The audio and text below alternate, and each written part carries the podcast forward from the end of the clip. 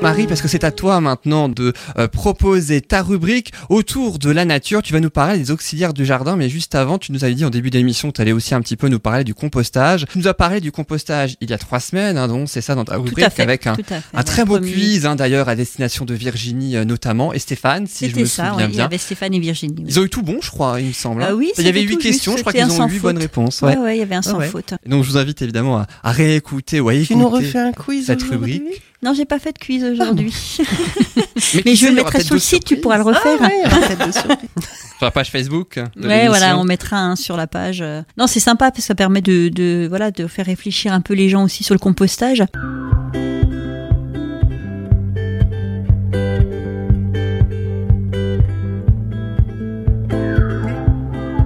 Et, l'idée d'aujourd'hui, c'était de faire un petit rappel et puis d'évoquer certaines choses dont on n'a pas parlé la dernière fois. Donc, euh, je, je, je voulais juste rappeler, donc il y a plusieurs options de compostage. Il y a le compost en tas, euh, ce qu'on avait euh, à l'ancienne, hein, comme chez nos grands-parents, ils avaient toujours ce, ce tas de fumier, en fait, ce qu'on appelait le fumier avant. Euh, il y a aussi le composteur. Euh, il y a même beaucoup maintenant de villes qui mettent des composteurs à disposition pour les gens qui ont un jardin. Ils peuvent aller à la mairie Ouais, moyennant. Alors c'est, c'est, ils demandent une petite participation, mais c'est vraiment très léger par rapport au tarif euh, du, com- du composteur à la base. Certains sont en plastique, certains sont en bois. Et ensuite, il y a aussi le lombricomposteur qui est souvent utilisé quand on a un appartement et qu'on n'a pas forcément un jardin pour poser un compost. Euh, ça permet aussi de recycler du coup les déchets sans euh, sans avoir euh, un potager derrière. Donc ça peut être réutilisé. Après, le, le compost peut être réutilisé pour vos fleurs ou même pour l'emmener, vous l'emmener en forêt. Bah, vous quand on a un déposez, balcon, voilà, je pense que c'est- pratique ouais, pour le voilà, ça permet vraiment voilà de, de récupérer quand même et de réutiliser les déchets et de pas les jeter.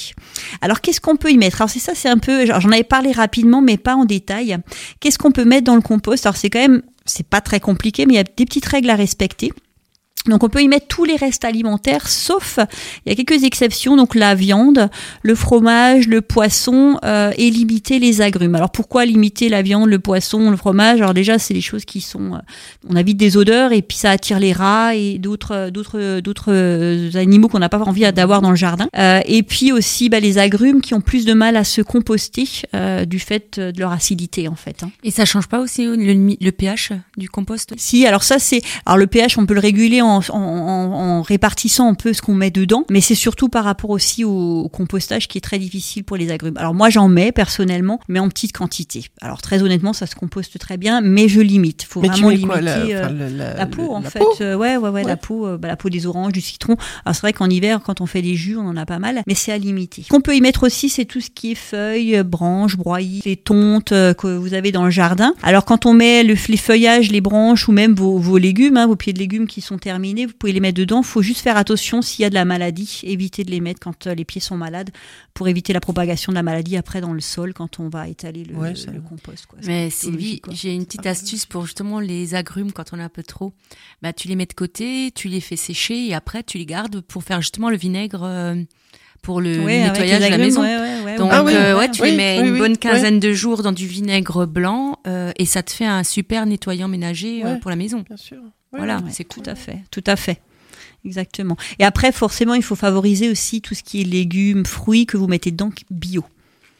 De que si c'est traité, ouais, voilà, si c'est traité, alors c'est pas dramatique en quelque sorte, mais quelque part, il y a quand même une faune dedans qui va s'alimenter du compost. Mhm. Si on traite, ben il y a des chances aussi d'impacter cette petite faune dont on a Mhm. besoin pour générer le compost. Donc vraiment à limiter. Et ensuite, quand on va l'étaler dans le sol, toute la chimie qu'on va, tout, tout ce qui est chimique en fait, qui est présent sur euh, sur les légumes ou les fruits, ben, va se remettre dans le sol et donc intrinsèquement va être absorbé par la plante et donc être présent dans les aliments qu'on va manger si c'est pris du jardin.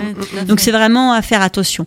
Ensuite, on peut y mettre aussi les litières végétales. Si vous avez des animaux et que vous leur mettez une litière végétale, vous pouvez la mettre dans le compost. Pareil avec euh, euh, l'urine de, de- des animaux, ça va équilibrer un peu le compost. Donc pas en mettre de trop, pareil. Donc tout est une question d'équilibre. faut mettre un peu de tout en fait. Il faut vraiment euh, répartir la matière sèche, la matière humide.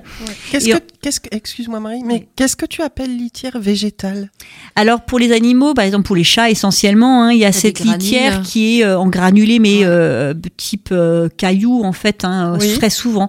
Ça c'est pas c'est pas bon. Par contre, il y a maintenant des copeaux de bois ou du bois euh, un peu comme euh, les, les pelets qu'il y a dans les chaudières. Ça se trouve maintenant aussi pour la litière de, des chats. Ouais, il y a, il y a des litières maintenant. Il y a de plus en plus de litières végétales et Voilà. et euh, enfin je sais plus. J'ai trouvé la dernière fois aussi une litière. C'était aussi une fibre végétale. Ouais, c'est souvent de la Ouais, fibre, la fibre euh, soit de végétale, mais- bois, soit. ouais, mais franchement c'est vraiment du bambou, je crois aussi. Et du coup, Ouais. ça sent moins fort. Alors moi, je privilégie le bois. Pourquoi? Parce qu'on en a chez nous hein, facilement. Donc c'est- ça peut être de la sciure, hein, toute Oui. simple que tu Mhm. peux récupérer même dans des euh, dans des menuiseries. Ils ont des restes de sciure euh, en sûr. pagaille et vous la mettez en fait dans un bac à litière et hop, et le tour est joué. Ou alors d'acheter ces petits granulés euh, déjà tout faits qui absorbent très très bien. Et puis bah en plus on peut le mettre au compost. Donc Bah oui, c'est c'est réutilisé, recyclé. Voilà, c'est double Double dosage. On peut y mettre aussi la cendre. Donc quand vous faites un barbecue, Mhm. si vous avez une cheminée, la cendre c'est très bon aussi. hein, ça a beaucoup d'apports. Et le marc de café. Oui. On n'y pense souvent pas, mais euh, voilà, le marc de café rentre très bien aussi dans la constitution du, du compost et apporte énormément de choses. Les coquilles d'œufs aussi c'est bon pour le compost. hein? Oui, oui, tout ce qui est voilà, eux, euh, voilà, ça j'ai pas précisé, mais voilà, tous les restes ménagers, enfin, les restes alimentaires, hormis euh, la viande, le fromage et le poisson, c'est vraiment Mhm. à ne pas mettre. Ça, faut mettre à la poubelle. hein. Alors j'ai entendu qu'il y en a qui mettent de temps en temps un peu de carton. Alors, il faut de la matière sèche. Donc, Voilà. Soit vous l'apportez par le carton. Alors, le carton, pareil, attention, hein, faut pas qu'il y ait de, de, de texte dessus avec de la peinture, enfin, voilà, des colorants. faut que ce soit les- vraiment du carton neutre. Euh, ou alors, l'apporter, moi, je l'apporte vraiment, j'ai pas besoin de mettre de, de carton parce que j'apporte suffisamment de broyis, euh, de feuilles euh, mortes Oui. euh, dedans qui apportent cette matière sèche. En fait, faut, faut un équilibre parce que le compost, si on met que de la matière humide, il va pas composter et ça va fermenter, ça va, ça va sentir mauvais. C'est là où le compost sent mauvais. Normalement, il sent pas mauvais le compost, Euh, mais c'est le fait qu'il y ait que de la matière humide, donc ça composte pas bien et ça se, ça se compacte et ça, ça macère en fait. Donc C'est c'est pas bon. toujours une question Mhm. d'équilibre. C'est hein. tout est une Ouais. question d'équilibre. Et une fois que vous avez mis vos, enfin, chaque fois que vous mettez vos couches, hein, souvent on le fait un peu par couche, mais après ça dépend de ce qu'on a, mais souvent rajouter une petite couche après de tonte en été et de broyis et de, de feuilles euh, entre, euh, faut le mélanger. Il faut régulièrement mélanger le compost pour que toutes ces matières euh, organiques, que ce soit sec ou euh, humide, se mélangent et donner vraiment un, un bon équilibre à votre compost. Après, ce qu'on peut faire aussi, c'est de rajouter euh, des activateurs de compost, alors naturels. Il en existe au commerce qui sont bio qu'on peut rajouter, mais si vous avez un jardin, vous plantez de la consoude, vous la coupez, vous la hachez finement et vous l'intégrez dans votre compost. Et en fait, c'est un activateur de compost. Non seulement c'est une plante médicinale, mais en plus, Oui, oui. elle a cette vertu et- d'activer le, le- principe du compostage. En Super. fait, que c'est utile en plus. Euh, Et ensuite, euh, ce qu'il faut faire en été surtout, c'est euh, s'il fait vraiment très très chaud, comme les étés qu'on a eu euh, ces dernières années et cet été qu'on a eu là, euh, c'est de rajouter un peu d'eau. Donc vérifier que ce soit pas trop sec. Et si c'est trop sec, rajouter un petit peu d'eau dedans pour vraiment euh, ramener un peu d'humidité et permettre aux, aux vers de terre en fait de remonter à la surface et de Mhm. faire leur travail. Parce que sinon ils vont rester au fond et ils vont pas bouger tant qu'il fait chaud parce qu'ils ont Mhm. besoin d'humidité hein, pour faire leur boulot. Donc euh, voilà. Et puis après, je conseille en général aux gens d'en avoir deux si c'est faisable. Pourquoi? Pour laisser un se reposer pendant à peu près six mois sans apport et attaquer sur un autre pour vraiment après récupérer quelque chose qui est vraiment très très, enfin ça devient de la terre. Hein. C'est ça- comme du terreau en fait. hein. Alors on peut prendre par, on dit voilà, il faut prendre par le dessous sinon, mais moi je trouve que l'idéal c'est vraiment de laisser reposer euh, six mois sans y toucher, sans rajouter quoi que ce soit et Mm. d'après l'utiliser. Mhm. Et donc du coup quand on en a deux, bah, ça permet de stopper un, d'attaquer l'autre et d'alterner en Oui, bien Exactement, sûr. ouais. Voilà.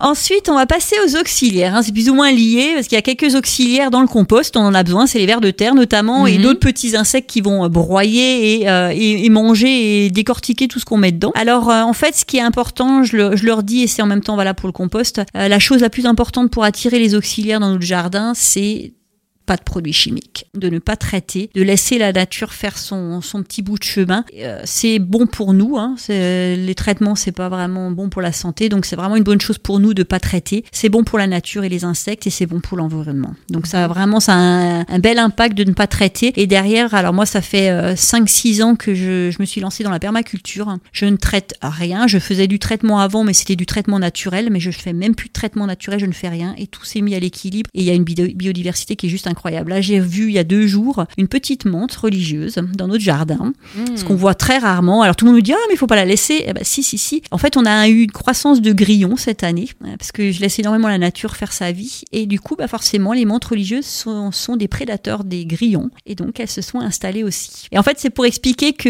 euh, dans la nature, il y a un équilibre qui se fait naturellement quand il y a aucun impact de l'homme. hein. Donc en Mhm. fait, il y aura de la place pour chaque animal. hein. Il y aura vraiment cette chaîne qui se crée avec les, les prédateurs et les proies. Et tout s'équilibre naturellement. Il y a, si on a, si on n'impacte pas. À partir du moment où il y a une intervention de l'homme, forcément, on va déséquilibrer légèrement cet écosystème. Alors soit beaucoup si on fait vraiment euh, beaucoup de choses euh, Mhm. chimiques, etc.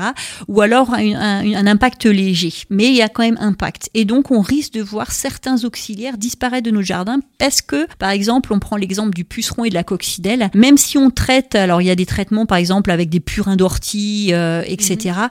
Même si on traite euh, avec des purins, on va tuer tous les pucerons. Or, le puceron, c'est l'alimentation de la larve de coccinelle ou d'autres larves, hein, la cirfe, euh, etc. Eh ben, si on enlève l'alimentation, les coccinelles disparaissent du jardin. Et donc, on perd cet auxiliaire qui est utile à notre jardin. Et donc, c'est vraiment de dire, ben, à un moment donné, il faut ne rien faire, laisser tout ça et l'équilibre se fait naturellement et on voit réapparaître des auxiliaires. Alors, en fait, euh, les auxiliaires, il y a des auxiliaires de protection qui eux vont limiter le risque d'explosion de certains euh, parasites ou ce que j'appelle plutôt des indé- indésirables. Mhm. Euh, et les auxiliaires de nettoyage, eux, vont faire plutôt euh, un travail de euh, limiter en fait, de maintenir en fait un petit équilibre. Mais il faut de temps en temps ces auxiliaires de protection qui eux vont aider quand il y a une explosion de certains indésirables. Ils vont être là pour vraiment faire un côté attaque fort Mhm. parce qu'ils mangent énormément, par exemple, de, de pucerons ou de larves, etc. Et quelque chose d'indispensable, c'est d'avoir un maximum de fleurs aussi dans son potager. Souvent, on met que des légumes. Moi, ce que je fais, c'est quand on va dans mon jardin,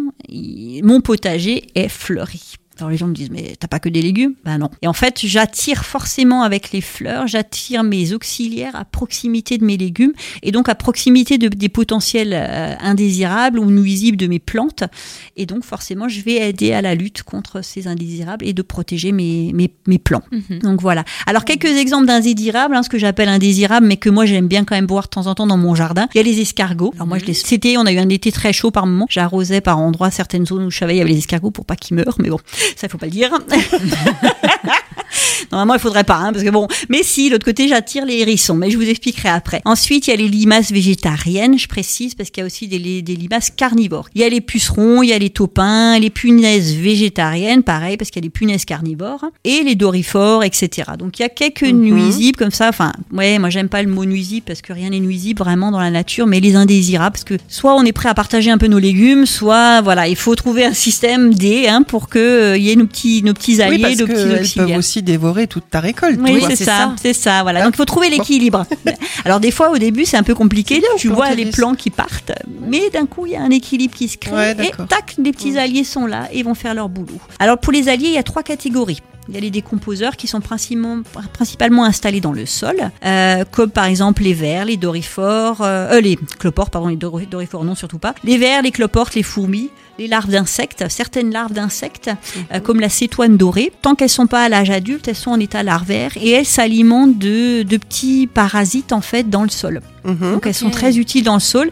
Et ensuite, quand elles vont venir à l'état adulte, par exemple la cétoine dorée, c'est un petit scarabée qui est bleu, euh, bleu platine, comme c'est très joli, euh, bleu euh, vert pardon. Et en fait, lui, il va polliniser les plantes. Donc c'est très intéressant aussi d'avoir à l'état. Mhm, Puis c'est mhm. joli à observer. C'est un, be- un, be- C'est un beau. bel petit un beau petit insecte. Ouais. Ensuite, on a les les euh, ce qu'on appelle les prédateurs en surface, comme les carabes, les perce-oreilles, les araignées, les amphibiens, les lézards, les hérissons, qui eux vont aller euh, croquer certains euh, escargots, euh, les limaces, etc. Et ensuite, on a les pollinisateurs qui eux sont plus Alors ils sont au sol, mais aussi à, à- Dans dans, l'air. en fait. Euh, et après voilà, bah, tous les pollinisateurs, hein, libellules, papillons, euh, abeilles, euh, coccinelles, cirfes, euh, voilà, j'en passe. Il y en a une liste incroyable. Des coccinelles, on en voit un peu plus maintenant.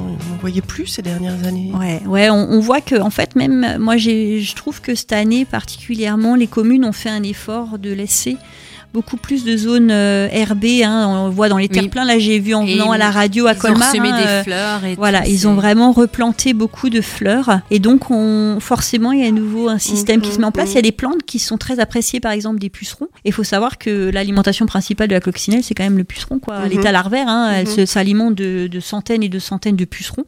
Donc euh, voilà, c'est vraiment recréer cet environnement et remettre la nature en place, quoi. Voilà. Voilà. Et c'est important et ça permet de garder la, de la vie aussi dans son fait. jardin.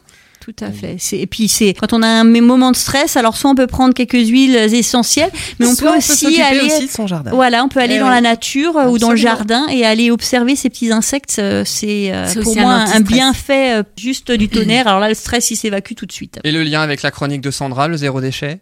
Bah, en fait, le euh, compost, bah, transition. le, compost, dedans, hein, le compost, c'est parfait. hein, c'est un exemple Exactement. parfait du zéro déchet. hein. Euh, Quand on fait du compost, on réduit euh, énormément ses déchets et puis en même temps, on ramène de nouveau de la matière euh, C'est du au tri, sol. donc euh, c'est un tri très efficace. Et une fois qu'on se lance au compost, je pense qu'on a aussi une autre philosophie de consommation et, euh, et ça rentre dans l'optique aussi zéro déchet. Et puis là, dans quelques instants, on va faire le tri, Sandra, mais du côté déménagement, en quelque sorte. Mhm. Parce que dans On le n'est pas dans le compost. déménagement, il y a- pourquoi pas, pourquoi pas.